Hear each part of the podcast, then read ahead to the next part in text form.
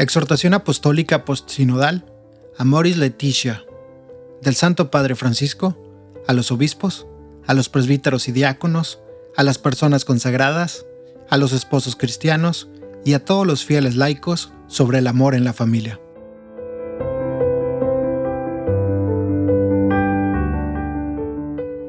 La alegría del amor que se vive en las familias es también el júbilo de la Iglesia. Como han indicado los padres sinodales, a pesar de las numerosas señales de crisis del matrimonio, el deseo de familia permanece vivo, especialmente entre los jóvenes, y esto motiva a la Iglesia. Como respuesta a ese anhelo, el anuncio cristiano relativo a la familia es verdaderamente una buena noticia. El camino sinodal permitió poner sobre la mesa la situación de las familias en el mundo actual, ampliar nuestra mirada y reavivar nuestra conciencia sobre la importancia del matrimonio y la familia. Al mismo tiempo, la complejidad de los temas planteados nos mostró la necesidad de seguir profundizando con libertad algunas cuestiones doctrinales, morales, espirituales y pastorales. La reflexión de los pastores y teólogos, si es fiel a la Iglesia, honesta, realista y creativa, nos ayudará a encontrar mayor claridad. Los debates que se dan en los medios de comunicación o en publicaciones y aún entre ministros de la Iglesia, van desde un deseo desenfrenado de cambiar todo sin suficiente reflexión o fundamentación, a la actitud de pretender resolver todo aplicando normativas generales o derivando conclusiones excesivas de algunas reflexiones teológicas. Recordando que el tiempo es superior al espacio, quiero reafirmar que no todas las discusiones doctrinales, morales o pastorales deben ser resueltas con intervenciones magisteriales. Naturalmente, en la Iglesia es necesaria una unidad de doctrina y de praxis, pero ello no impide que subsistan diferentes maneras de interpretar algunos aspectos de la doctrina o algunas consecuencias que se derivan de ella. Esto sucederá hasta que el Espíritu nos lleve a la verdad completa, es decir, cuando nos introduzca perfectamente en el misterio de Cristo y podamos ver todo con su mirada. Además, en cada país o región se pueden buscar soluciones más inculturadas, atentas a las tradiciones y a los desafíos locales, porque las culturas son muy diferentes entre sí, y todo principio general necesita ser inculturado si quiere ser observado y aplicado.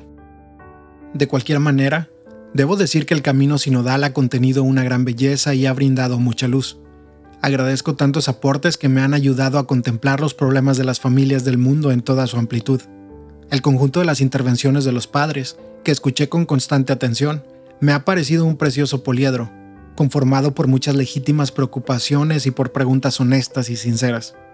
Por ello consideré adecuado redactar una exhortación apostólica, post-sinodal que recoja los aportes de los dos recientes sínodos sobre la familia, agregando otras consideraciones que puedan orientar la reflexión, el diálogo o la praxis pastoral, y a la vez ofrezcan aliento, estímulo y ayuda a las familias en su entrega y en sus dificultades.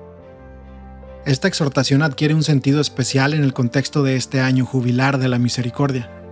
En primer lugar, porque la entiendo como una propuesta para las familias cristianas, que las estimule a valorar los dones del matrimonio y de la familia, y a sostener un amor fuerte y lleno de valores como la generosidad, el compromiso, la fidelidad o la paciencia.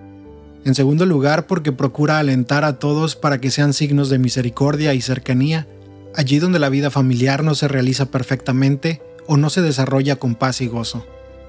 En el desarrollo del texto, comenzaré con una apertura inspirada en las Sagradas Escrituras, que otorgue un tono adecuado. A partir de allí consideraré la situación actual de las familias en orden a mantener los pies en la tierra. Después recordaré algunas cuestiones elementales de la enseñanza de la Iglesia sobre el matrimonio y la familia, para dar lugar así a los dos capítulos centrales dedicados al amor. A continuación destacaré algunos caminos pastorales que nos orienten a construir hogares sólidos y fecundos, según el plan de Dios, y dedicaré un capítulo a la educación de los hijos. Luego me detendré en una invitación a la misericordia y al discernimiento pastoral ante situaciones que no responden plenamente a lo que el Señor nos propone, y por último plantearé breves líneas de espiritualidad familiar. Debido a la riqueza de los dos años de reflexión que aportó el camino sinodal, esta exhortación aborda con diferentes estilos, muchos y variados temas. Eso explica su inevitable extensión. Por eso no recomiendo una lectura general apresurada. Podrá ser mejor aprovechada, tanto por las familias como por los agentes de pastoral familiar, si la profundizan pacientemente parte por parte, o si buscan en ella lo que puedan necesitar en cada circunstancia concreta. Es probable, por ejemplo, que los matrimonios se identifiquen más con los capítulos cuarto y quinto, que los agentes de pastoral tengan especial interés en el capítulo sexto, y que todos se vean muy interpelados por el capítulo octavo.